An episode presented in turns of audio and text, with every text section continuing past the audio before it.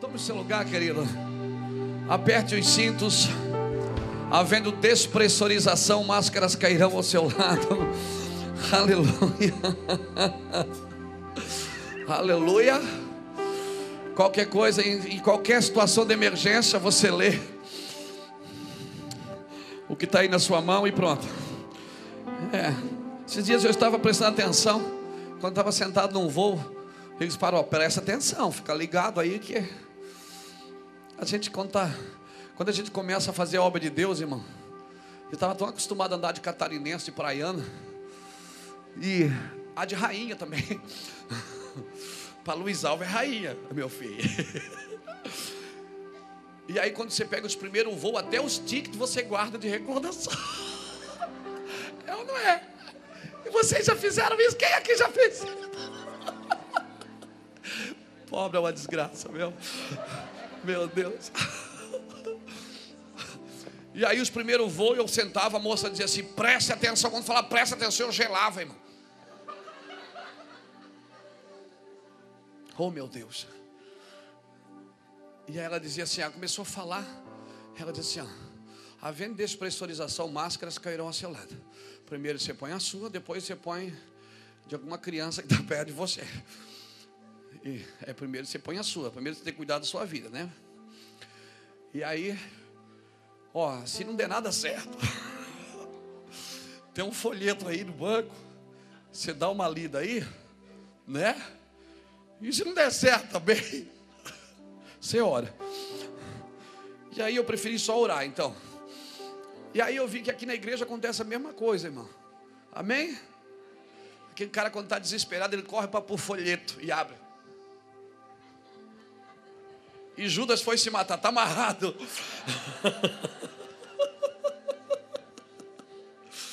Aleluia. Bom demais estar em casa. Onde é que vocês estavam, gente? Onde é que vocês foram essa semana? Não, quero pedir perdão. Domingo passado, dia dos pais, eu sabia que eu ia ganhar muito presente. E eu tinha uma viagem para Bolívia, que era para viajar na segunda, mas quando eu fui ver o, o, o boleto, da passagem que me mandaram, não era, eu não tinha que viajar na segunda, eu tinha que viajar no domingo. Tentei de todas as formas mudar, mas não deu. Cheguei em casa às 11 da manhã e duas e meia tive que sair.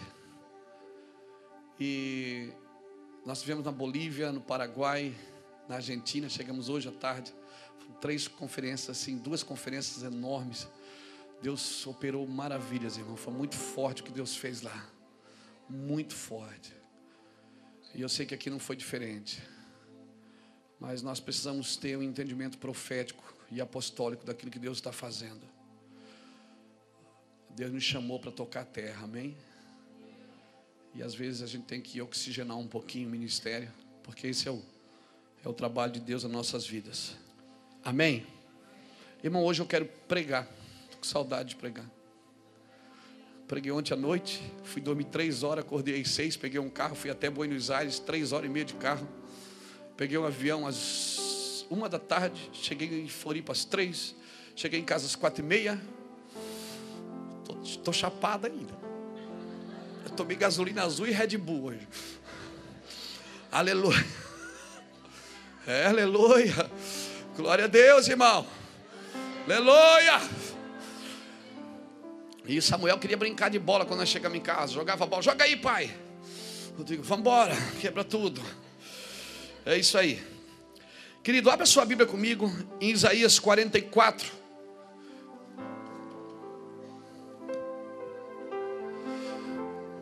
Enquanto você abre a Bíblia, deixa eu apresentar os irmãos, só da sala VIP. Aqui do meu lado esquerdo, quem, quem nos visita pela primeira vez? Tem alguém pela primeira vez? Gente, onde é que vocês estavam? Meu Deus. Você não sabia que tinha que vir aqui, não? Glória a Deus. Lá na galeria tem alguém pela primeira vez? Deus abençoe. São todos de Itajaí? Da onde? Minas? É? Uai, só, mas está longe. Estão longe de casa, são de Minas Gerais. Glória a Deus. Daqui, quem, quem levantou a mão? São todos de Itajaí? Palhoça, Brusque, Brusque, Foz do Iguaçu. Vamos estar lá no Barracão quinta-feira. Quinta, sexta sábado, Foz do Iguaçu. Do Promorador, da invasão. Não, invasão. Não tem mais nome de invasão, não, meu filho. É Nilo Bittencourt. Ah, te mete. Quando uma igreja nasce no lugar, ela nasce para transformar o lugar, amém? Aleluia. É verdade. Aqui mais, quem nos visita pela primeira vez? De Itajaí? Terra boa, né? Aleluia. Dá uma enchetezinha de vez em quando, mas nós sabemos nadar. São dos Itajaí? Como é que essa igreja recebe os irmãos que vêm pela primeira vez? Glória a Deus. Sejam bem-vindos. Você que está perto deles aí, dá um abraço neles.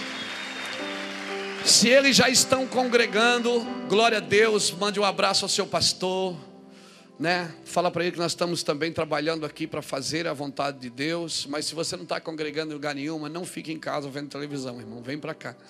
Amém? Abra sua Bíblia comigo, vamos lá. Isaías 44, versículo 6.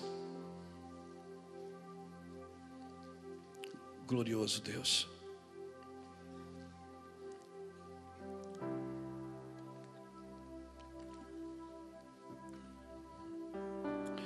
Isaías 44, versículo de número 6, diz assim: Assim diz o Senhor Rei de Israel e seu redentor, o Senhor dos exércitos, eu sou o primeiro e eu sou o último, e fora de mim não há Deus.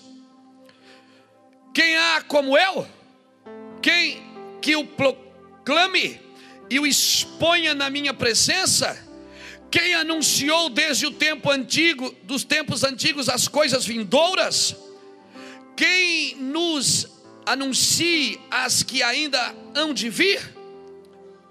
Não vos assombreis nem temais, não vulo declara, declarei há muito tempo? Eu vulo anunciei? Vós sois minhas testemunhas, a outro Deus além de mim? Não, não há outra rocha que eu Conheça. Agora, Isaías 45, 21. Só vira a página. Anunciai e chegai-vos, e tomai conselho todos juntos. Quem predisse isto desde a antiguidade? Quem há muito o anunciou? Não fui eu, o Senhor, que não há outro Deus senão eu Deus justo, Deus justo e Salvador, não há além de mim. Agora pula Isaías 46, 10. Eu anuncio o fim desde o princípio, desde a antiguidade, as coisas que ainda não sucederam, eu digo: o meu propósito subsistirá, e eu farei toda a minha vontade. Agora vai em Eclesiastes capítulo 3.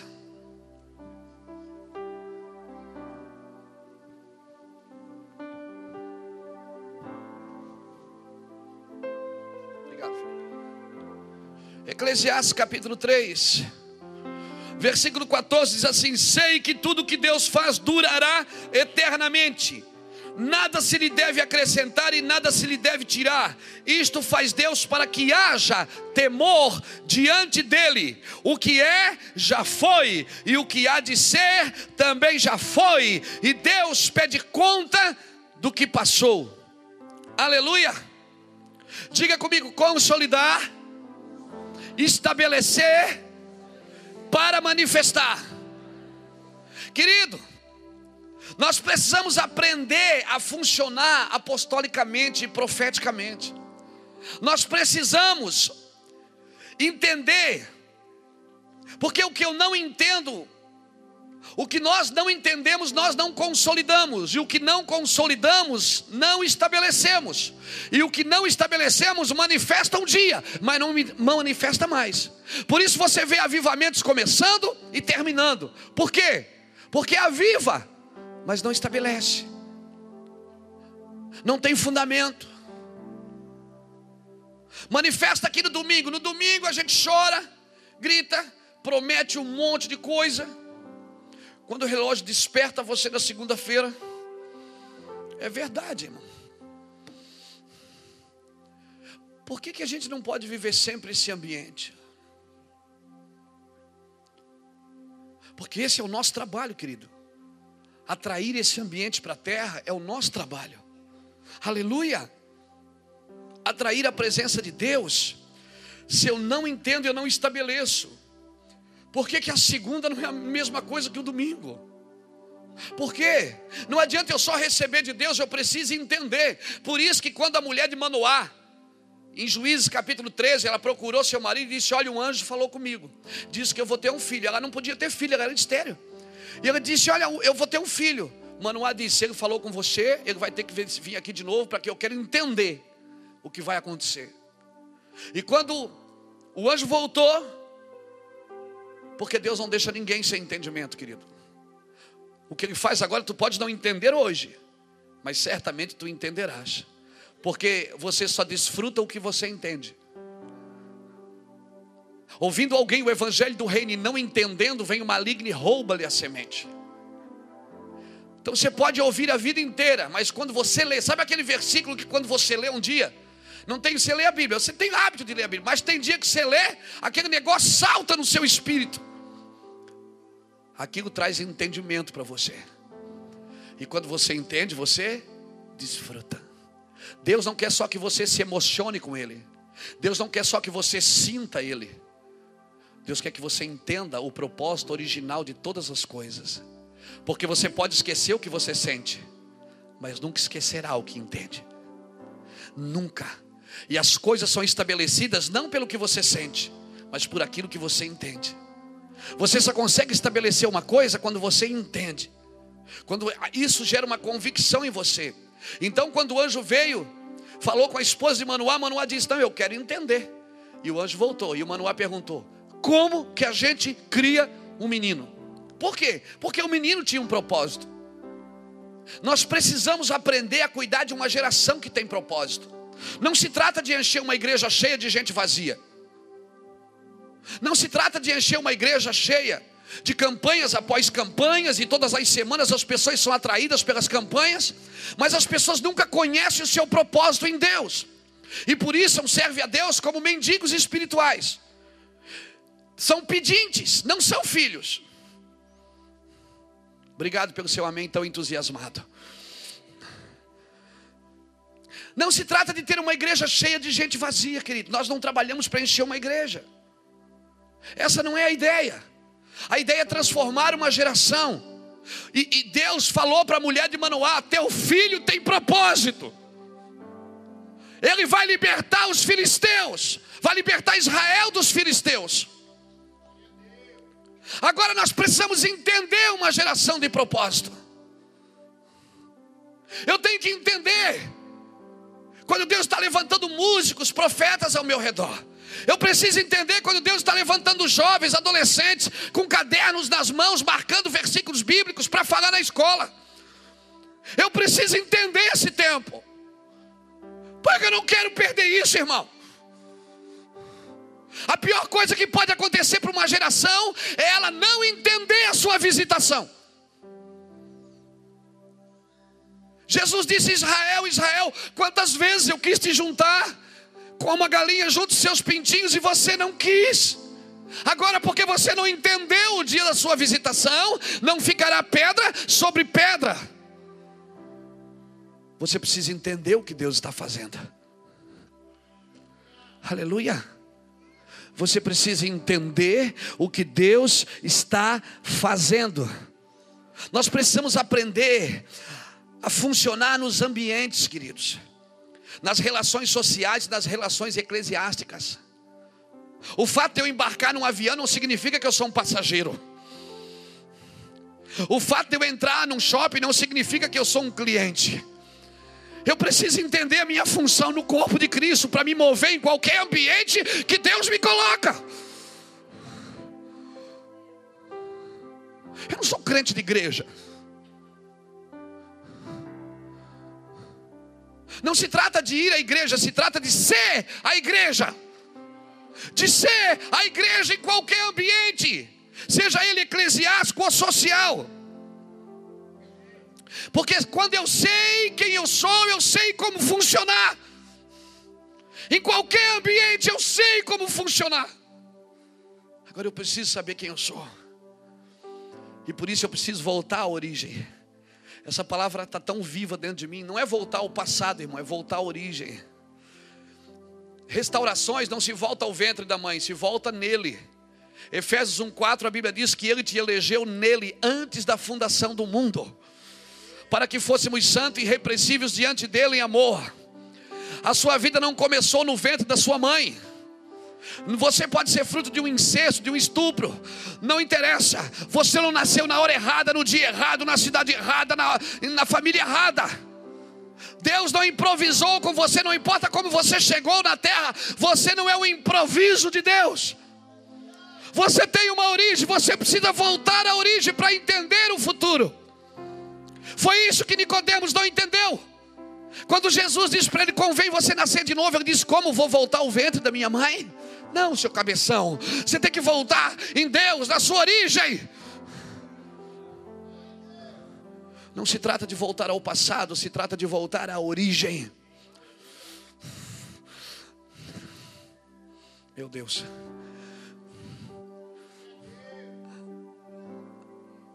Não adianta você voltar em Gênesis para entender a origem. Porque Gênesis 1 não é a origem. Gênesis 1 diz: No princípio criou ele o céu e a terra. A origem está em João capítulo 1. No princípio era o Verbo. E o Verbo estava com Deus, e o Verbo era Deus. E sem Ele nada do que fez se fez. Aleluia. O princípio não é a criação da terra, o princípio é Ele, é o Verbo vivo. Ele é o princípio. Por isso ele dizia: Ouviste o que foi dito? Eu, porém, vos digo. Ele não estava dando uma nova doutrina. Ele estava dizendo: Vocês ouviram o passado, agora vocês vão ouvir a origem. Eu não estou levando vocês ao passado, eu estou levando vocês à origem. Ouviste o que foi dito? Não matarás, não roubarás. Eu, porém, vos digo: se tocares no teu irmão, hum, não volta ao passado, querido, volta à origem, porque o negócio é mais estreito na origem. Aleluia, aleluia. Ele é o autor e o consumador. Por isso que Deus quer que você entenda isso. Como nós lemos aqui em Isaías 44, irmãos, essa palavra está tão viva dentro do meu espírito. Isaías 44, no versículo 6, ele diz assim: ó, Assim diz o Senhor, Rei de Israel: Eu sou o Redentor, o Senhor Deus dos exércitos, eu sou o primeiro e eu sou o último, fora de mim não há Deus. E quem há como eu que proclame e expõe a minha presença? Quem anunciou desde os tempos antigos as coisas vindouras? Quem nos anuncie as que hão de vir? Ele disse: Meu Deus, tem alguém anunciando isso? Não tem. Porque a maioria dos pregadores só prega as bênçãos de Deus, o que Deus vai fazer. Não, você tem que ir à origem. Porque se você ir à origem, você não vai mais para a igreja fazer campanha, irmão, para ganhar o que já é seu por herança. Você vai saber o que é seu por herança. Aleluia, você é filho e para filho não se dá salário, se deixa herança. Aleluia! Agora, tá, agora Gálatas 4 diz que se o herdeiro for menino, de nada ele difere do escravo, ainda que ele seja senhor de tudo. Diga para o irmão que está do seu lado: você precisa crescer. Você precisa crescer, crescer, crescer, crescer, crescer na graça e crescer no conhecimento. Cresça, cresça, cresça. Não se dá herança para crianças, elas estão debaixo de tutores. Por isso, cresça. Deus quer que você entenda isso, Ele quer que você entenda que Ele é desde o início, porque você só vai entender o final se você entender a origem. Ele é o Alfa e porque se eu entendo a origem, irmãos, isso me estabelece em caráter, em determinação e manifestação. Agora, se eu não tenho convicção da minha origem, como que eu vou estabelecer alguma coisa para o futuro?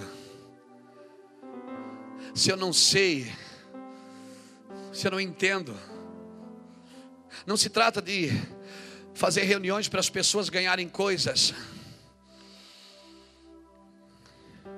Porque se eu não conheço a origem, eu vou só pregar as bênçãos de Deus e não as promessas de Deus.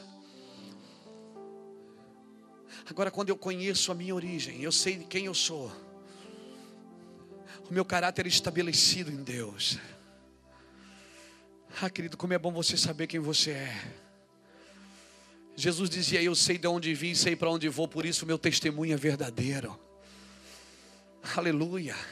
Pilatos parou na frente dele e disse: Cara, se você soubesse quem eu sou, você, eu tenho poder para te libertar e para te te, te colocar na cruz. Ele disse: Nenhum poder tu terias se do céu não fosse te dado. Jesus conhecia a origem, querido. Jesus conhecia a origem, ele disse: Vocês ouviram o que foi dito, foi dito pelo passado, mas agora eu vou levar vocês na origem, antes da lei, porque a graça não começou depois da lei, querido, a graça começou antes da lei. O que é que o povo fez para sair do Egito? Nada. Deus disse: Eu vos tirei com mão forte da terra do Egito, da, da terra de servidão, e vos trouxe a mim. Jesus, Deus disse: Eu vos trouxe a mim. E Deus falou: Moisés, fala para o povo, em Êxodo capítulo 19, ele diz: Fala para o povo, Moisés, fala para o povo se preparar, porque no terceiro dia eu vou descer. E Deus desceu no terceiro dia, saiu todo mundo correndo. E Deus dizia assim para eles: Olha, se vocês pararem para me ouvir, eu serei o vosso pai, e vocês serão os meus filhos. Aleluia. E o povo disse: Não, não, não, Moisés, não fale Deus, porque quando, quando Deus começou a descer com um clangor de buzinas, o monte tremeu e fumegou, todo mundo ficou assustado, saiu todo mundo correndo. Não peça a presença de Deus se você não está preparado para ela. Porque a unção, em vez de fazer bem, pode fazer mal. Para Saul a unção fez mal, mas para Davi fez bem. Aleluia. Prepare um lugar para ela, então ela virá. Aleluia. Por isso Deus não faz nada sem consagração. Primeiro ele pede que você se prepare. Ele diz, acho que Josué que disse: santificai-vos hoje, porque amanhã eu farei maravilhas no meio de vós. Santificai-vos hoje. Hoje é trabalho seu, amanhã é trabalho dele. Você se prepara para a unção, se prepara para a glória, porque senão a glória vem. E você pode cair do cavalo porque ela veio.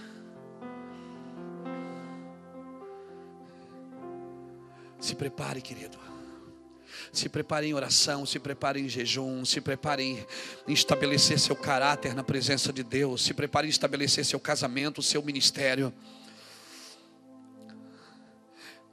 Eu conversava com os meninos aqui, eu dizia para eles: olha, gente, quando Assuero chamou Esther e Esther não quis entrar, melhor, Esther não, Vasti, ele chamou, disse: Vai lá chamar minha rainha. Ela não quis entrar, a cadeira ficou vazia porque ela foi expulsa do, do, do trono.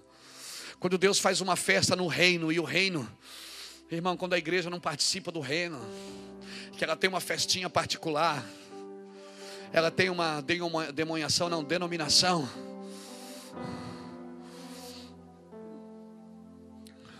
Porque ela tem as suas festas particulares, o reino está fazendo uma festa.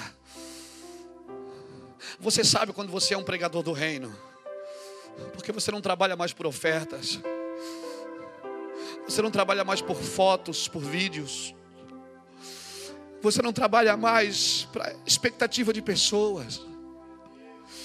Porque Deus não trabalha por necessidade, Deus trabalha por propósito. Você sabe quando você está se tornando um pregador do reino, porque você não é mais o foco.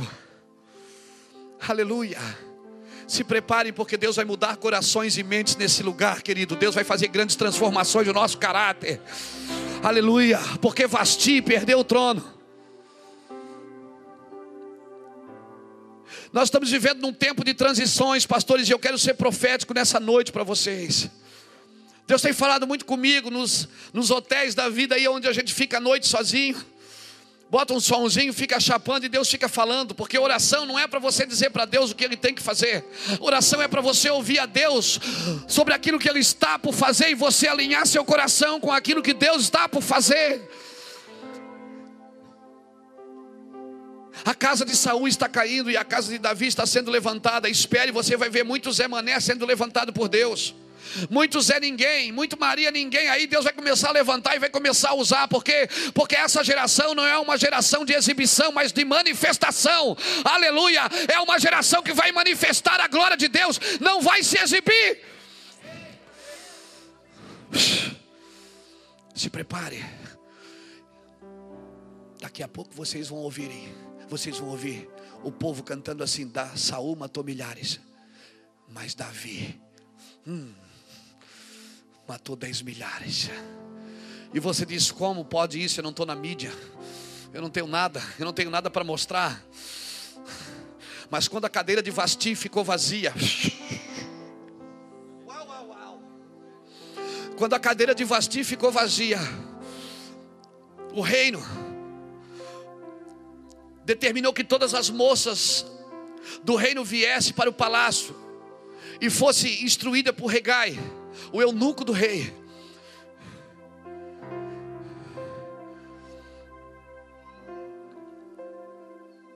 E ela era preparada por um ano, com especiaria. Sabe o que é isso? Tomar todo dia um banho de mirra. Comida especial. Comida só especiaria. Irmão, até o cocô era cheiroso. Pensa no negócio desse, comendo tudo, coisinha boa, cheirosinho, mirra todo dia, para passar uma noite com o rei, um momento só. Sabe o que aconteceu?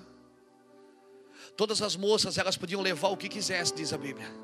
Leva ouro, leva joia, leva brilhante, leva tudo. Mas chegou na hora de Esther, a Bíblia diz que ela não levou nada, a não ser o que disse Regai. Porque Regai era o eunuco do rei. Ela perguntou para Regai: Regai, do que é que o rei gosta? Ela não procurou impressionar o rei com coisas. Você não vai impressionar o seu Deus com o seu mistério. Amém?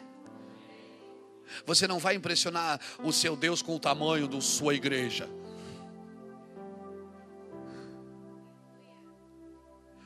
Porque o dia que o seu ministério crescer mais do que você, você vai trabalhar para Ele e não mais para Deus. É uma máquina que você tem que sustentar todas as semanas. E aí, se é você que faz crescer seu ministério, todas as semanas você tem que ter entretenimento. Agora, quando é Deus que faz, você pode pegar o um avião para Bolívia no domingo, irmão. Porque quanto mais a gente sai, mais Deus faz a obra. Porque essa obra não está firmada em mim. Maldito é aquele que vem aqui por causa de mim.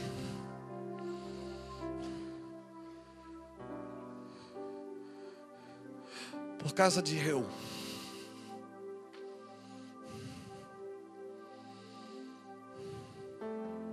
Ele não dará sua glória a ninguém. Eu sei, irmão, que eu sou líder, eu sei que o pai precisa estar em casa, eu sei que o pai precisa organizar a casa. Eu sei disso, eu não sou irresponsável. Mas Deus nos chamou para as nações. Seus filhos, eu estou abrindo caminho para os seus filhos. Eu estou indo lá estabelecer aliança para os seus filhos ministrarem lá. Eu estou indo lá plantar igreja, os seus filhos que vão para a Índia, seus filhos que vão para a África. Eu estou sofrendo mais, perdendo. Muitas vezes estar com a minha esposa, com meus filhos, não é porque eu quero. Você não sabe como é ter, como é, é, é um tédio embarcar num avião, andar, viajar três, quatro horas, ficar num hotel o dia todo sozinho, esperando para a reunião à noite. Você não sabe o que é isso. Mas nós estamos indo estabelecer para os seus filhos, estamos indo estabelecer para o reino de Deus, para os seus netos vão pregar nas igrejas que nós estamos implantando nas nações.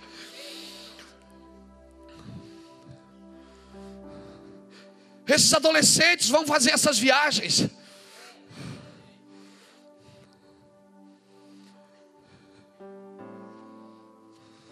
Estou indo passear, irmãos. Só Deus sabe que agora que eu tenho uma igreja, né, que é, eu tenho é minha, que eu tenho uma igreja que pode pagar o aluguel de uma boa casa, me dar um bom carro, se bem que eu não tenho mais, mas me dá honra na cidade. Pessoas dão sinal de luz quando você passa de carro. Você está no mercado, elas saem da frente. Não, entra, pastor, entra, vai na frente. Você vai comprar carne, o garçom, o garçom não, o açougue diz: Deixa que eu vou preparar ali. Você vai botar gasolina, todo mundo te trata bem, todo mundo, todo mundo. Você é cheio de honra.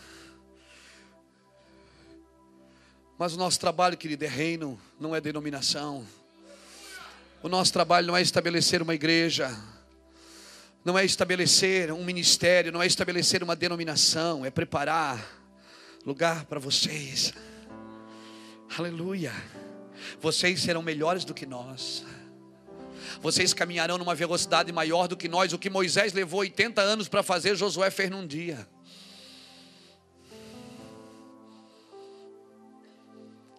Vocês vão caminhar mais rápido do que nós. Mas vamos voltar às origens, querido.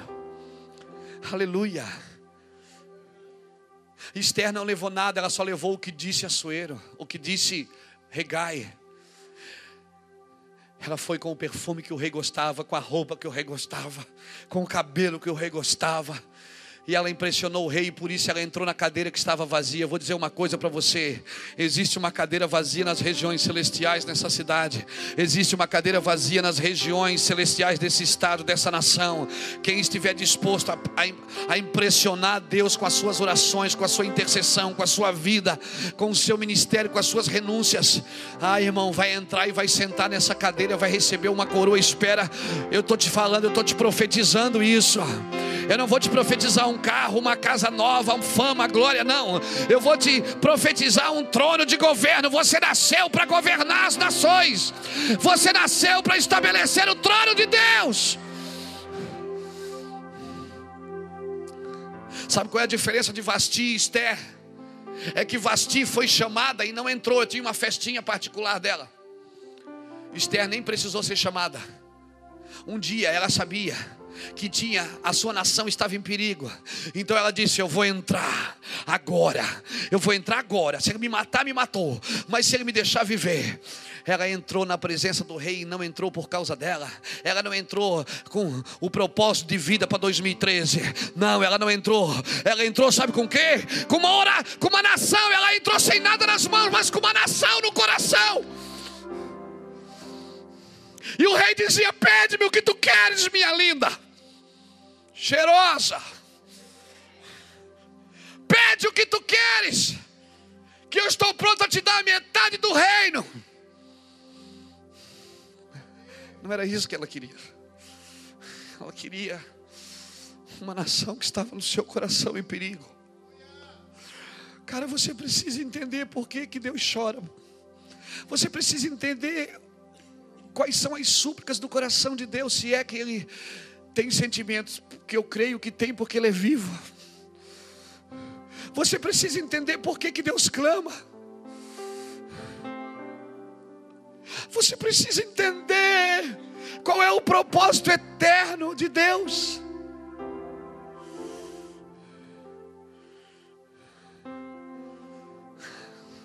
Eu quero causar uma crise no seu coração nessa noite.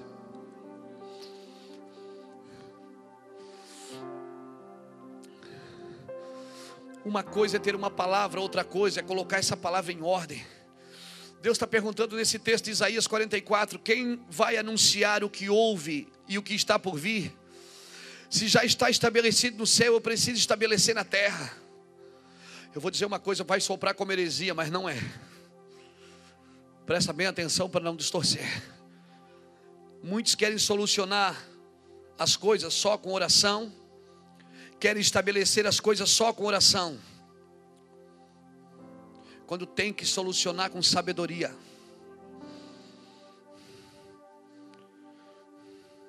Porque o que vai estabelecer já se estabeleceu. Não se trata de predestinação, se trata de propósito original. Efésios capítulo 2, versículo 10 diz que de antemão ele preparou toda boa obra para que andássemos nela.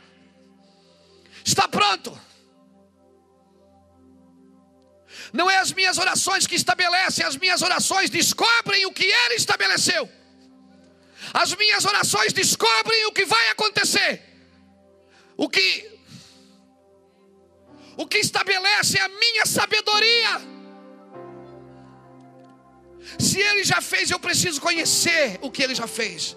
Então eu vou ter que descobrir pela oração, pela intercessão. Eu me tranco para orar e interceder, porque Deus estabeleceu. E eu vou entrar em guerra por isso. Agora é com sabedoria. Abra comigo Provérbios capítulo 1. Meu rei, me dá graça. Provérbios capítulo 1.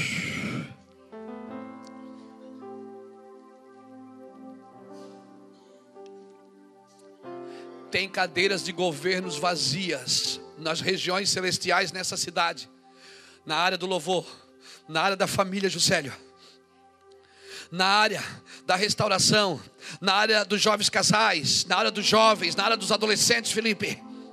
Tem, tem cadeiras vazias na área da adoração, tem cadeiras vazias, tem Cris, tem. Tem cadeiras vazias na, nas regiões celestiais, porque muitos foram chamados para fazer e não fizeram levantar as suas próprias torres. Quem estiver disposto a impressionar Deus com uma nação no coração. Tem cadeira vazia, Vanessa, Jefferson, tem cadeira vazia na intercessão, pessoal. Amém? Ele está procurando pessoas que fiquem na brecha pela terra.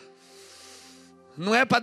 Vamos ter dois mil membros até 2015. Ah, para com esse negócio, cara. Vamos ter uma nação, uma cidade, uma geração. Não importa para onde vai os peixes. Pedro pescou a noite inteira, não pegou nada, mas também não afundou.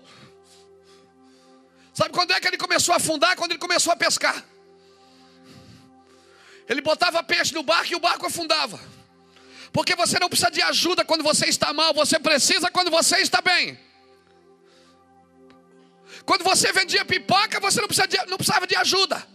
Agora que você se tornou o maior pipoqueiro da cidade, abriu empresas para todo lugar, agora você precisa de, de ajuda para cobrir seu coração.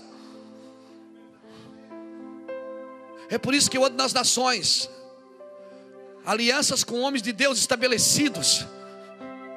Estava agora na Argentina, com o apóstolo Aníbal, um homem de 70 anos de idade, que sentava enquanto eu pregava, ele pulava, vibrava.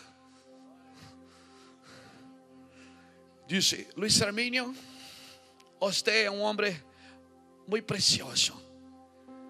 Eu vou estar intercedendo por sua vida. Sabe quando é que Pedro precisou de ajuda? Não foi quando ele não pegou nada, foi quando ele estava pescando. Porque você não precisa de ajuda quando está bem, quando está mal, precisa quando está bem. Quando seus negócios estão dando certo, quando sua igreja está crescendo. Mas sabe o que acontece? Muitos, quando começam a crescer, se isolam. Agora eu sou o dono da cocada preta, a última Coca-Cola do deserto.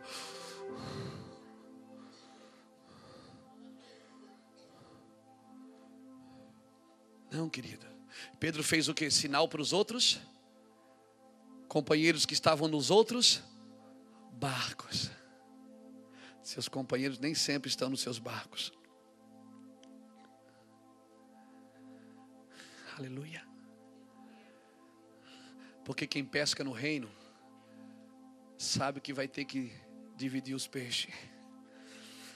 E quem pesca no reino não importa para onde vai o peixe. Porque ele sabe que quando chegar com o barco na praia, Deus vai olhar para ele e vai dizer: Você tem coragem de largar tudo para pegar nações. Se preparem, vocês vão pegar nações. Daqui nós estamos pegando as nações. Dessa câmera, daquela ali, nós estamos ao vivo pela internet, nós estamos em, nesse planeta agora, pessoas estão assistindo. Por causa dessas câmeras aqui ao vivo, nesses cultos de domingo, abriu-se uma igreja na Espanha que eu nem conheço ainda. Vou conhecer em novembro. Mais de 50 jovens se reunindo numa casa para assistir os cultos domingo à noite.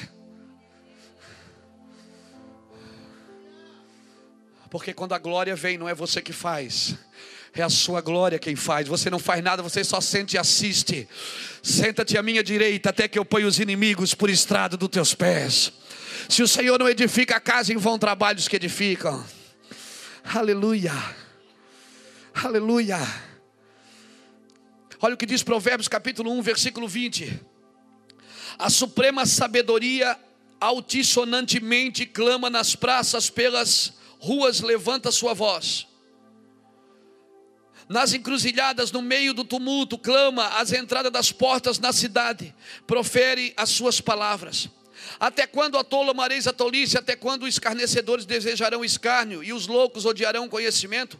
Convertei-vos pela minha repreensão abundantemente, derramarei sobre vós o meu espírito e vos farei saber as minhas palavras. Se ele já estabeleceu, eu preciso saber o que ele estabeleceu. A sabedoria está buscando alguém que trabalhe para estabelecer o seu reino. Essa palavra louco aqui, no original, significa patei, que quer dizer simples, imaturo, ingênuo. Ele está dizendo: até quando, seu imaturo, seu ingênuo, você vai ficar aí comendo mosca, numa linguagem Luiz Herminiana. Não, querido, olhe para mim. A sabedoria de Deus está clamando por alguém que ouça sua voz. Vá para o quarto, se esconda, ore, mas saia do quarto e estabeleça o que você ouviu. Vai para o quarto, ore, jejue, se tranque, sai, estabeleça. Vai para o quarto, ore, busque, jejue. E quando você sai, estabeleça. Eu não busco a vontade de Deus. Não, não. Eu comprovo a vontade de Deus. Com o meu trabalho eu estou comprovando o que Deus falou. Querido, quando se tem intimidade, não se busca a sua vontade, se comprova a sua vontade, se estabelece a sua vontade. Porque quando Jesus esteve em Samaria, houve um grande avivamento, amém? Você lembra da mulher samaritana? Em João capítulo 4, Jesus, com aquela mulher, aquela mulher entrou na cidade, quebrou tudo, pregou o evangelho em toda a cidade, voltou e queria conhecer Jesus, houve uma, um, uma, uma revolução em Samaria, em João capítulo 4. Alguns anos depois, sabe quem é que governava Samaria? Simão, o mago. Por quê? Porque houve uma revolução, Jesus passou ali e fez uma revolução, mas não se estabeleceu, não ninguém estabeleceu nada. Querido, Ninguém estabeleceu e nós temos que ser geracionais. Deus, Ele não quer falar com você por parábolas. Toda palavra, querida, é a expressão de uma ideia. Eu preciso saber o que Deus está pensando quando Ele me diz isso. Por isso eu nunca vou na Bíblia atrás de uma pregação. Eu vou ler a Bíblia agora para Deus me dar uma pregação. Não, eu tenho que ser uma carta viva. Eu vou na Bíblia buscar uma base para aquilo que eu vou falar. Porque senão eu sou uma carta viva ou uma letra morta. Quem vai na Bíblia atrás de pregação, irmão, só passa informações. Não passa revelações. Mas pastor, a Bíblia não é a palavra de Deus escrita. Sem vida, ela é só escrita. No princípio era o Verbo. No princípio era o Verbo. Eu preciso saber o que Deus está pensando quando Ele me diz algo. Para que Ele faça, para que eu faça corretamente o que Ele está me dizendo. Por exemplo, por que, que Jesus secou a figueira? Uma árvore que Deus criou. Eu fiz essas perguntas algumas vezes na minha vida, irmão. Por que Jesus secou a figueira? Por que ele ficou tão bravo ali na hora? Ele veio de não tinha fruto, ele disse: Sua desgraçada, te amaldiçoou. E amaldiçoou a figueira, irmão, secou, na volta secou. Uma árvore que Deus criou. E eu fiquei, fiquei, fiquei. Às vezes eu fico no mesmo versículo assim, duas semanas, três. E fico, mas figueira secou, secou a figueira, figueira secou. E a figueira secou, porque secou a figueira. Por que, que secou a figueira? Se você vai orar, ele te diz porque secou a figueira. Aí ele diz assim, Luiz Hermínio, eu falar uma coisa. O primeiro Adão, ele não foi na figueira atrás de frutos, ele foi atrás de folhas para cobrir a sua nudez. E aí, quando eu estava ali na frente querendo um fruto e só tinha folha, eu me lembrei do primeiro Adão e eu disse para ela: não tenho nada para esconder. O segundo Adão não tem nada para esconder, por isso que ele não busca folhas, querida, ele busca frutos. Você pode ser uma figueira bonita, mas se não tem fruto, você não serve para nada. Aleluia. O primeiro Adão, ele foi na figueira atrás de folha para esconder a sua nudez. Quando ele viu que estava nu, ele correu na figueira e pegou duas folhas de figueira. Agora o segundo Adão não. O segundo Adão, ele não tinha nada para esconder. Ele dizia: Aí vem Satanás, e ele nada tem em mim. Quando você não tem nada para esconder, que você caminha debaixo da luz. Aleluia. Por isso, irmão, que quando a gente vem para a igreja, parece que as coisas ficam mais difíceis. Que a gente começa a ouvir o Evangelho e a luz começa a brilhar. E a gente diz: Meu Deus, quando eu não estava na igreja, parecia que não tinha tanta luta. É verdade. Os três primeiros meses o cara chora, se joga no chão, planta bananeira. Três meses depois você começa a ver, ele vai se afastando das primeiras cadeiras e vai indo para o final. Vai indo. Como é que está, irmão? É, estou na luta. Sabe por quê? Porque a luz veio, querido. E as trevas que tinham na sua vida, elas começaram a correr para o inferno. Aleluia. Agora você não tem, você não tem mais que dar de jeitinho, você não tem mais que dar jeitinho, mentirinha. Você não tem mais que, amém, que fazer uma coisinha, você tem que ser real. Aleluia. Aleluia. Aí custa para viver numa terra dessa e ser real, e ser honesto, e ser puro, e ser santo. Não é fácil, não, meu irmão. Você vai sofrer e vai sofrer muito por isso. Não é fácil não andar no meio das trevas. Agora Daniel entrou na Babilônia, mas a Babilônia não entrou em Daniel.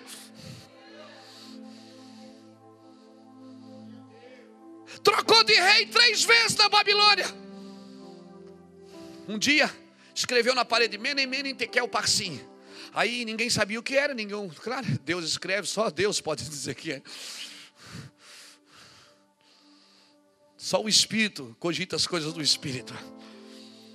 E aí a rainha mãe disse para o filho dela: disse, Olha, na época do teu pai, tinha um moço aqui, um, um tal de Daniel. Rapaz, era teimoso, ele não comia nem na mesa aqui. Ele comia, ele comia na casa dele. E ele era um profetão. Aí o rei diz: manda buscar esse homem. Quando Daniel está entrando assim no palácio, o rei diz: És tu ainda o mesmo Daniel? Depois você lê Daniel capítulo, capítulo 5 e comprova. És tu ainda o mesmo Daniel que os meus pais diziam? Ele diz: Sou. Então me diz o que é está escrito ali. Está escrito ali tu vai, tu vai te acabar todo. Tu está perdido, cara. Tu vai se acabar numa bola de fogo. É isso que está escrito ali. Numa linguagem peixeirês, como diz o. ah, ah, nego, estás pego, nego. Te acabasse, querido. ah, ah, te disse? Bobiça.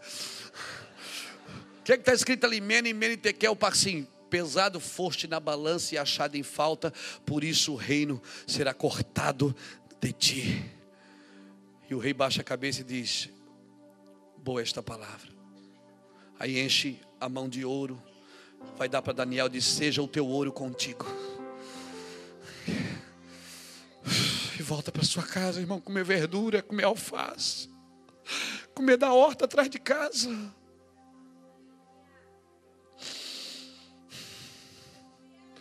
É esse tipo de pessoas, candidatos a vereadores que estão aqui sentados me ouvindo é esse tipo de pessoas que Deus quer lá na câmera. Amém? A hora que Deus achar graça num homem ou numa mulher, e ver o espírito de excelência nele, Deus não vai só dar, a, como é que é? Chama vereância. Vereância? Vereância, tá certo? Deus não vai dar só a vereância, não. Ele vai dar muito mais.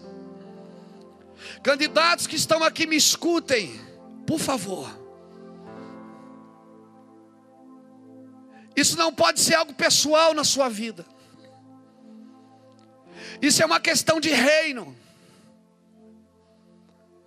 Se você tiver o coração no reino, Deus vai fazer. Entendam isso.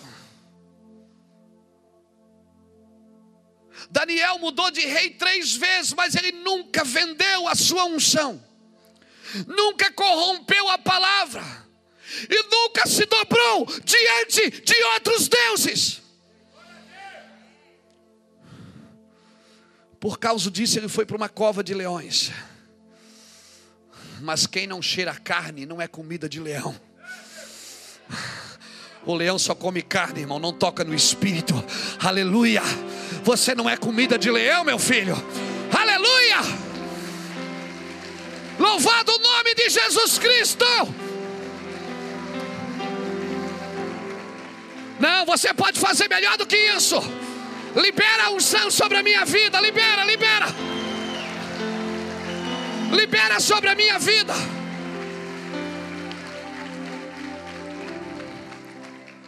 Eu quero pedir uma coisa aqui em rede nacional. Olha, eu sou profético. Intercessores, por favor,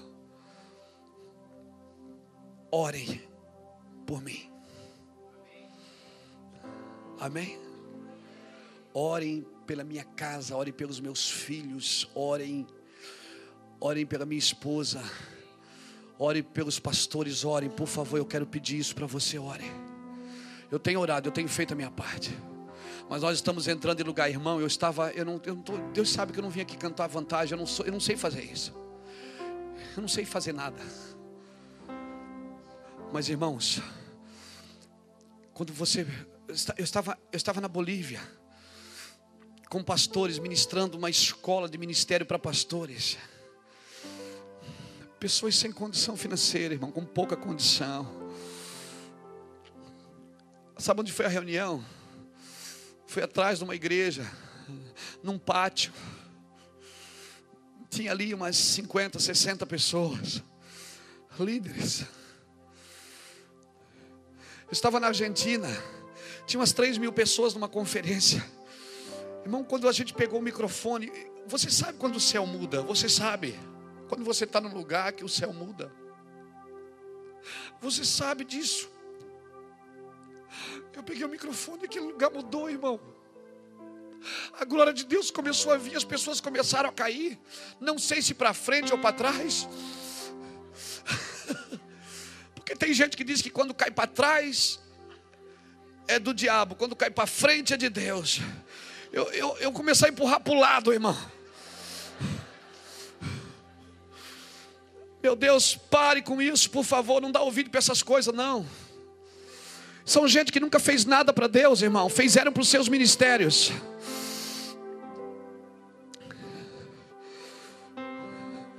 Ai, como é que a sua ceia é com vinho ou é com suco de uva? O pão é de centeio ou é massinha? Eu queria mesmo era massinha de banana. Vocês batizam quem não é casado? Vocês dão ceia para quem não é casado. Ah, com perdão da palavra, vá se lascar. Eu estou muito ocupado, irmão, levantando muro, restaurando portas, edificando o reino, para perder tempo com festinhas e sambalates e tubias.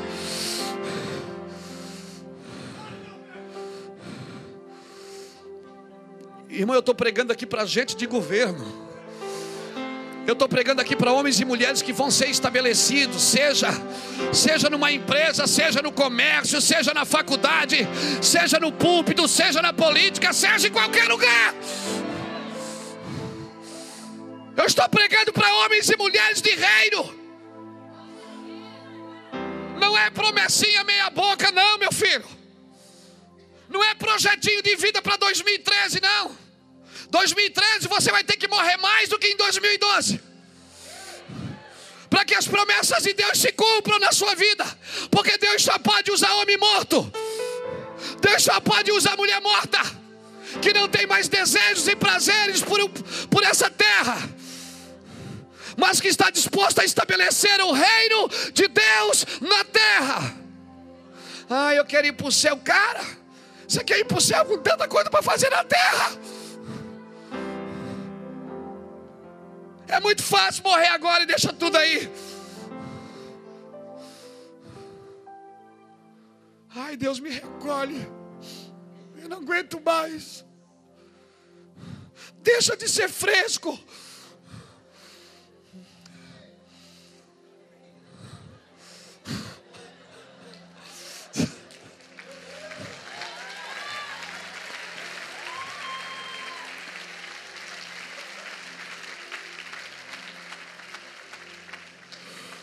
Não tome uma palavra sem respeitar a ideia original. Sabe por quê? Porque se eu tomo a palavra e eu não conheço o verbo, eu não conheço a origem, eu vou corromper a palavra. Amém? Aí eu vou dizer assim: a mulher não pode usar roupa de homem, nem homem usar roupa de mulher. Porque está na Bíblia. Está na Bíblia, mas você tem que entender a ideia original disso, cabeção. Deve ter sofrido muito na religião.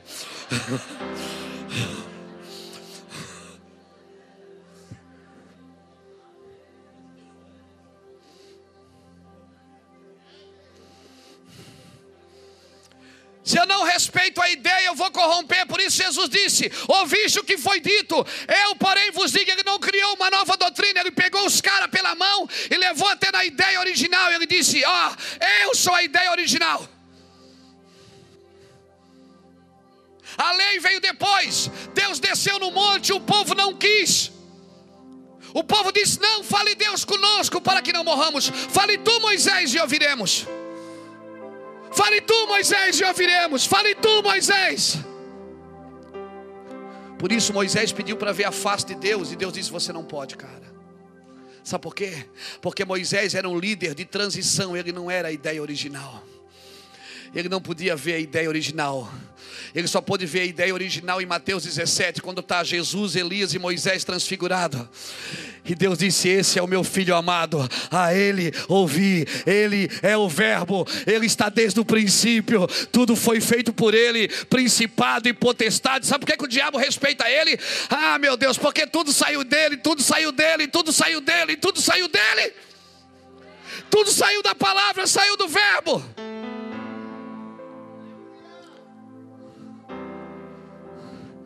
Por isso, irmão, não pega a caixinha da promessa, lê uma promessinha e diz: Hum, Deus falou comigo.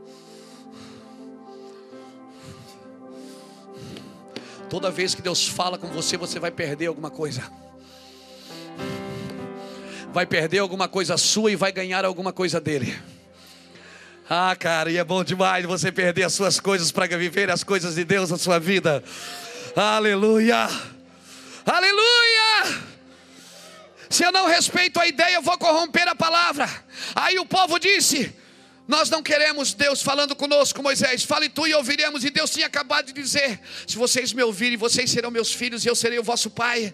Nós vamos ser uma, um sacerdote. Todo mundo vai ser sacerdote. Nunca foi a ideia de Deus um aqui em cima e todo mundo aí embaixo, irmão.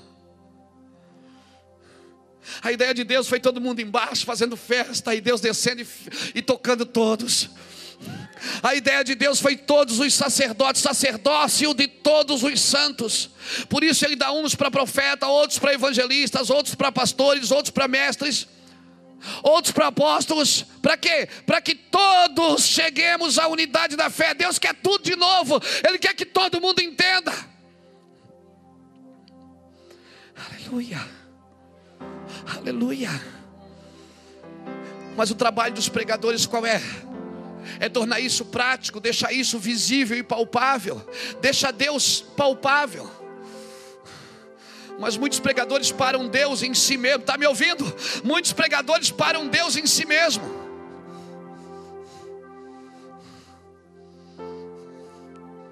Não, querido, você não é uma represa, você é um rio. Não pare a glória de Deus em você. Não pare as pessoas em você. Aleluia. A ideia de Deus foi que todos chegassem. Daí eles não quiseram, não quiseram ouvir a Deus. Disseram: Não, Moisés, fale tu e ouviremos. Aí Moisés disse: Deus disse: Moisés, sobe aqui, deixa eles ir para a tenda. Eu vou te dar algumas regras aqui, você dá para eles. Sabe por que, que Deus criou a lei? Sabe para quê? Porque eles rejeitaram a graça.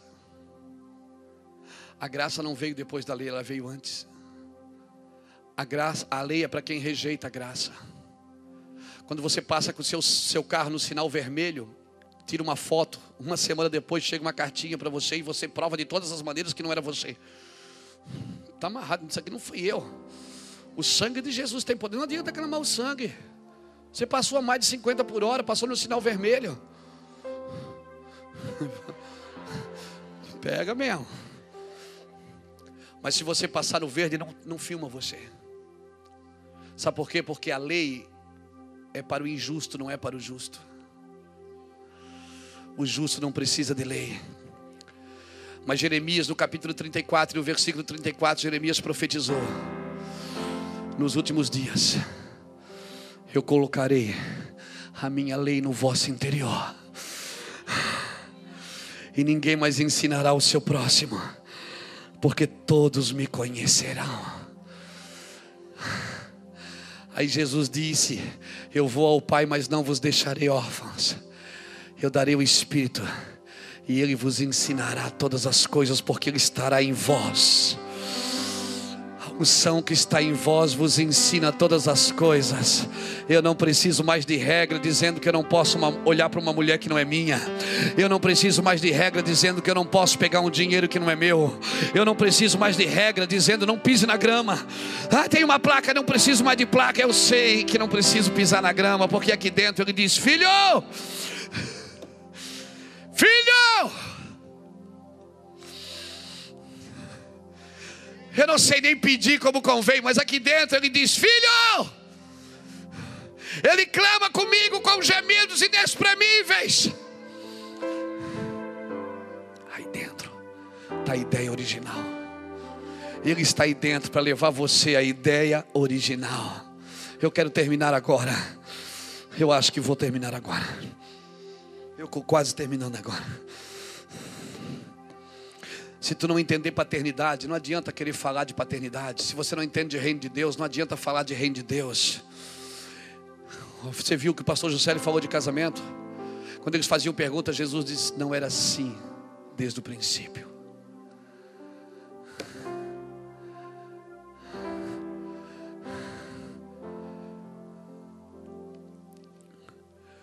Para fazer uma nota de dinheiro falsa, precisa de uma verdadeira.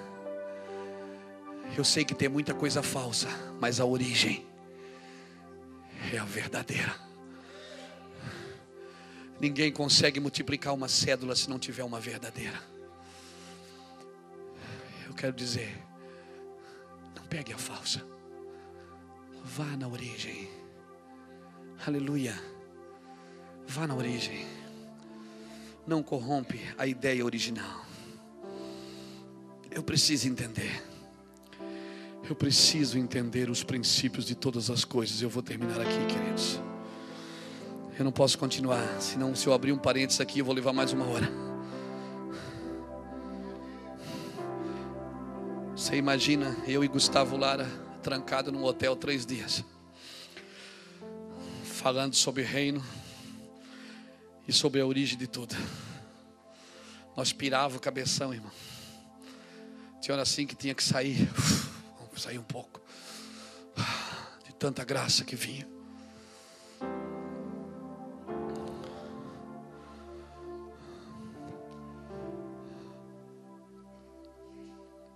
Eu tenho que aprender a separar as experiências de Paulo das doutrinas de Paulo.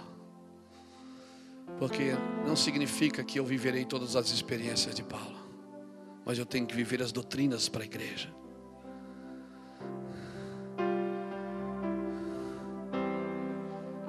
A minha oração é que Deus abra nossa mente, irmãos. Porque eu sei que uma palavra como essa, ela, é, ela, ela causa desconforto.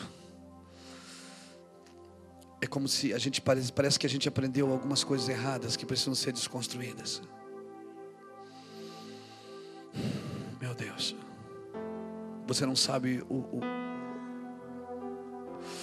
a colisão que eu tenho quando essas coisas começam a bater no meu espírito. Quando eu descobri que eu poderia orar sem camisa.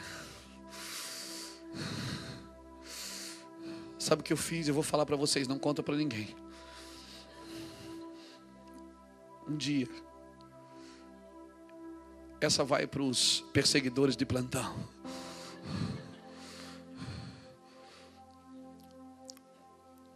Um dia eu estava numa conferência de pastores e eu falei sobre paternidade. Irmãos, houve tanta confusão. Tinha uns 300 pastores. Tanta confusão, pastor Sério. Eu preguei de manhã e ia pregar à noite. E à tarde era feito um fórum. De manhã eu preguei. À tarde foi aberto o microfone para os pastores dar a sua palavra sobre paternidade. Um disse assim: Eu não sou filho. Eu sou filho. Falou o nome de uma denominação. Aí eu não sou bom também. Eu fiquei de pé e disse: Eu não sou filho de chocadeira. Eu não sou filho de uma denominação, irmão. E começamos a falar. E sabe, eu preguei de manhã, foi muito difícil, assim, porque é uma palavra que você tem que entender ela para poder receber. Agora, isso é que nem pular de paraquedas, querido. Você não prova o paraquedas dentro do avião, você tem que pular. Pode pular que ele abre.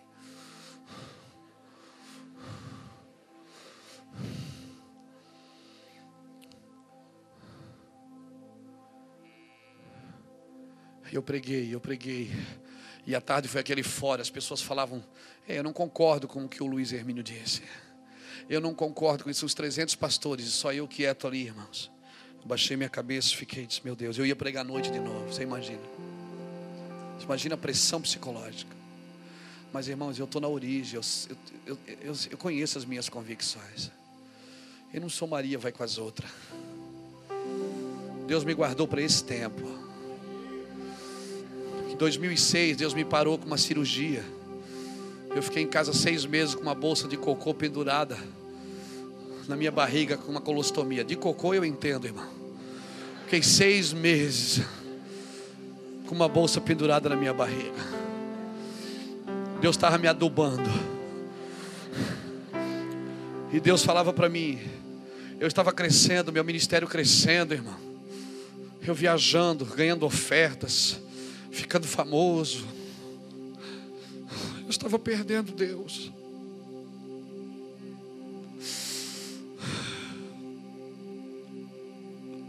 Não compreendo os teus caminhos. Eu estava perdendo o cheiro dele. Eu estava perdendo o cheiro da casa de recuperação. O cheiro do fogão de lenha. Fica tão. As pessoas querem tirar fotos com você. As pessoas querem. Isso é bom, não é ruim, mas se você está preparado para isso. Porque não adianta você ter uma palavra se você não conhece a ideia original. Em 2006, a Iraci, 2005, a Iraci ficou grávida do Samuel. O Samuel ia nascer com síndrome de Down. E na mesma época eu tive uma infecção no, no intestino. E fui, fiz uma cirurgia uma hora da manhã. Quem lembra disso? Tive que fazer particular. Gastamos 40 mil reais sem um cruzeiro, irmão, sem um real. Estou na época do cruzeiro ainda. Deus levantou pastores que nos ajudaram, nos serviram, empresários que pagaram a nossa cirurgia. Eu fiquei seis meses na minha casa com uma bolsa de cocô pendurada na barriga, com a Iraci grávida, com uma criança com síndrome de Down no ventre. Você não sabe o que é isso. Foi o melhor tempo da minha vida. Eu tive, eu pude, eu e Machadinho. Machadinho está lá atrás, né? Foi. Eu e Machadinho pegava o carro de manhã todo dia, seis horas da manhã, e ia para o sítio. Eu embarcava naquele carro. Chegava no sítio, eu subia aquele monte.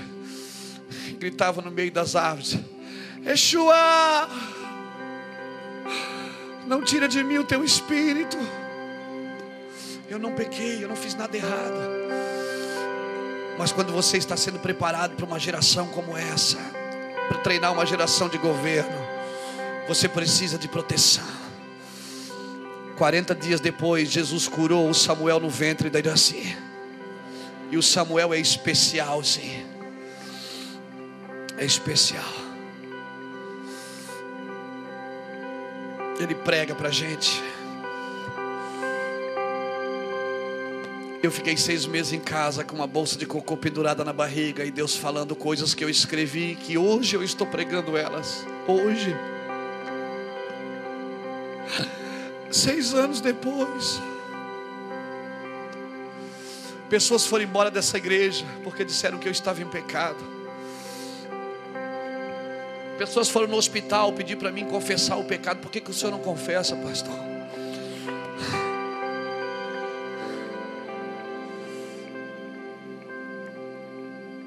Irmão, eu sei aonde nós vamos. Eu não estou trabalhando para levantar uma igreja. Esse galpão vai aumentar, e daqui a pouco vai aumentar, e daqui a pouco vai aumentar. E daqui a pouco nós vamos para o estádio Marcílio Dias. Daqui a pouco nós vamos fazer cruzadas de milagres na marejada.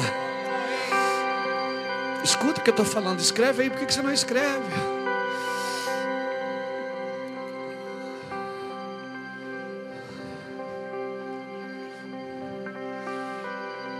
Volta para a origem. Volta para a origem. Não negocia unção.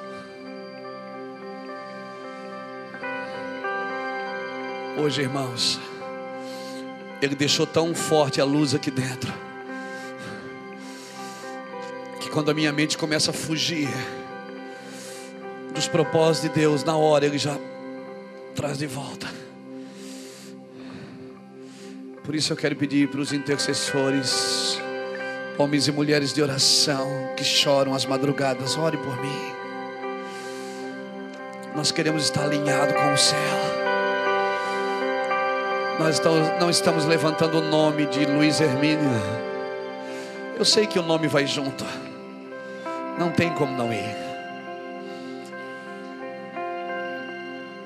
Por isso, irmãos, ninguém aqui pode ter uma missão oculta no coração.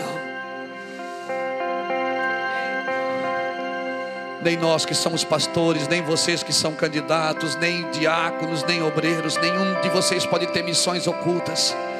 As missões que vocês têm que ter, desde a cantina até o estacionamento, é tudo pelo reino. Tudo.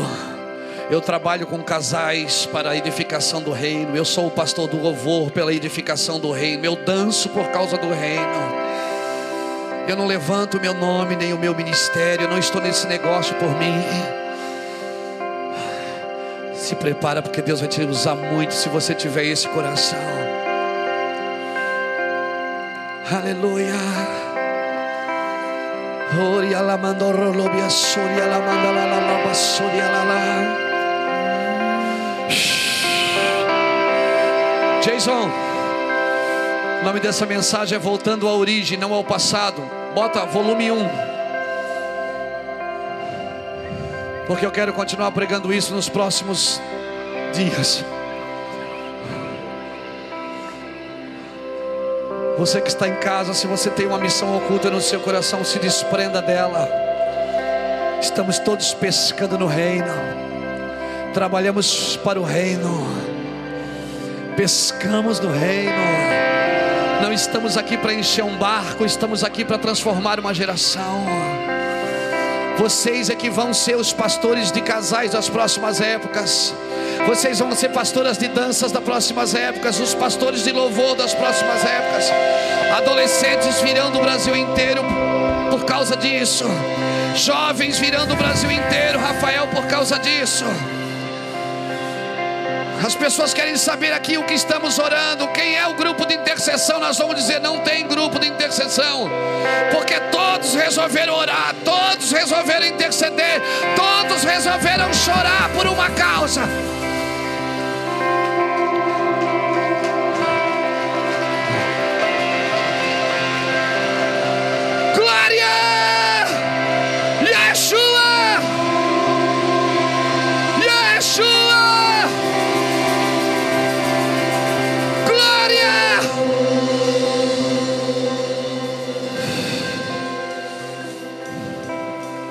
Volte à origem, porque Ele é o Pai da eternidade, até a eternidade é filha dele.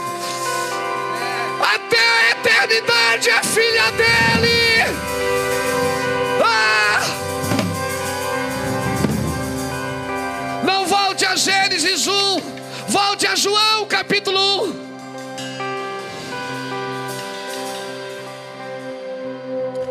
A religião, ela se firma no passado mas o reino se firma na origem. A religião, ela se fundamentaliza no passado, nas experiências dos líderes transitoriais.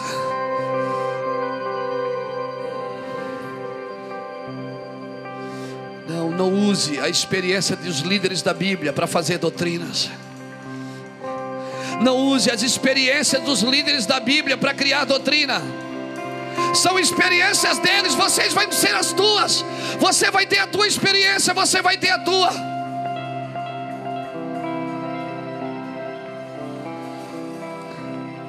Não use as experiências dos líderes da Bíblia para fazer doutrina. Eu louvo a Deus por tudo. Sabe o que, é que a Bíblia diz? Para a gente acabar aqui. Abra comigo, Hebreus capítulo 11. Eu vou dar base para aquilo que eu estou falando para você.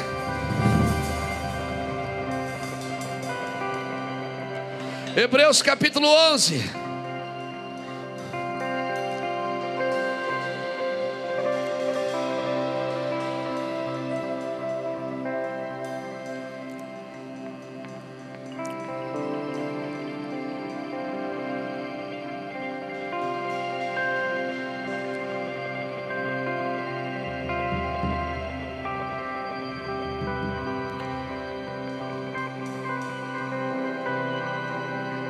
Versículo 29 diz assim: Pela fé os israelitas atravessaram o mar vermelho como por toda, como por terra seca, tentando os egípcios, tentando-os, os egípcios se afogaram.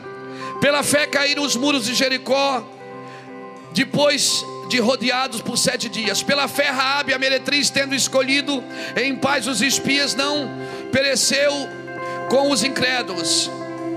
E que mais direi? Certamente me faltará tempo para falar de Gideão, Baraque, de Sansão, de Jefté, de Davi, de Samuel e dos profetas, dos quais pela fé venceram reinos, praticaram justiças, alcançaram promessa, fecharam a boca de leões e apagaram a força do fogo, escaparam ao fim da espada, da fraqueza tiraram força, tornaram-se poderosos na batalha, puseram-se em fuga exércitos estrangeiros Mulheres receberam pela ressurreição os seus mortos, uns foram torturados, não aceitando seu livramento para alcançar superior ressurreição. Outros experimentaram escárnios e açoites, até alguns em prisões. Foram apedrejados, foram tentados, foram cerrados pelo meio, foram mortos a fio de espada. Andaram vestidos de pele de ovelha e de cabras, necessitados, aflitos e maltratados dos quais o mundo não era digno, errantes pelo deserto e montes e pelas covas e cavernas da terra. E todos estes, embora tendo recebido bom testemunho pela fé, contudo não alcançaram a promessa. Deus havia provido coisa superior a nosso respeito para que eles sem nós não fossem aperfeiçoados. Não use as experiências de homens da Bíblia para estabelecer doutrina. Olha o que diz o capítulo 12 agora para a gente encerrar. Portanto, visto que também tem uma tão grande nuvem de testemunha, deixamos todo o embaraço e o pecado que tão de perto nos rodeia e corramos com perseverança a carreira que nos está proposta, olhando firmemente para para, para, para, para Jesus, a origem de todas as coisas, olhando firmemente. Não, você tem que entrar comigo nesse rio. Olhando firmemente para Jesus, autor e consumador da nossa fé, pela qual pelo gozo que lhe estava proposto, suportou a cruz, desprezando a ignominia, ignominia, oh, aleluia. Meu Deus, cadê meu óculos? Desprezando a ignominia, é isso? Ignor? Eu não estou lendo nada, minha Bíblia está toda arriscada. Ignominia, é isso aí. É, é parente de uma tia que eu tenho, a tia Nia. Está assentado à destra do trono de Deus. Sabe o que Deus está falando? Fiquem de pé comigo, só vocês aqui da frente, só vocês aqui da frente, só vocês. Vem aqui, Felipe, vem aqui. Só um pouquinho, Felipe, vem. Ó, aqui está Jesus. Haja cruz para segurar esse cara. Esses aqui são os personagens bíblicos. Raabe, Moisés, Elias, Jefté, Josué, todos eles fizeram coisas boas. Todos eles empurravam para Cristo. Todos eles empurravam para Cristo, mas eles não alcançaram a promessa. Porque eles não tinham o Espírito Santo dentro deles. Eles tinham o Espírito Santo sobre eles. Agora, nossa geração ela está correndo a carreira que está proposta. E sabe o que é que eles estão fazendo? Eles são a grande nuvem de testemunha que nos rodeia. Ele, é como se eles estivessem num estádio, torcendo para a gente chegar. Porque através de nós, eles alcançam a promessa. Eles estão torcendo para nós chegar. Por quê? porque eles não tinham o Espírito Santo. A minha vida não é olhar para eles. Eles são uma, uma, eles são uma inspiração para mim. Eles são frutos de lições para mim. Mas o meu alvo não é o que disse a lei através de Moisés. Meu alvo é Cristo. Olhando firmemente para Jesus, vocês foram muito bênção. Eu aprendi muito com vocês, olhando as histórias de vocês. Mas vocês não são meu alvo. Eu estou olhando firmemente para Jesus, por isso eu estou correndo a carreira que me está proposta. São a testemunha que estão torcendo por nós.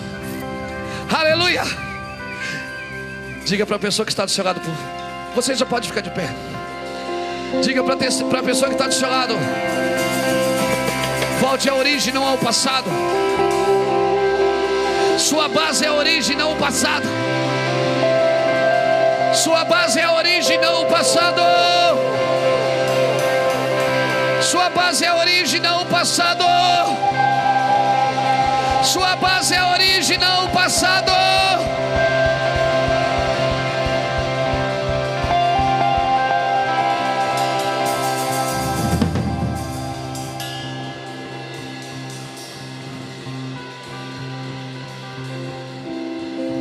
você precisa ir embora, fique à vontade, mas se você quer dar mais uma chapadinha,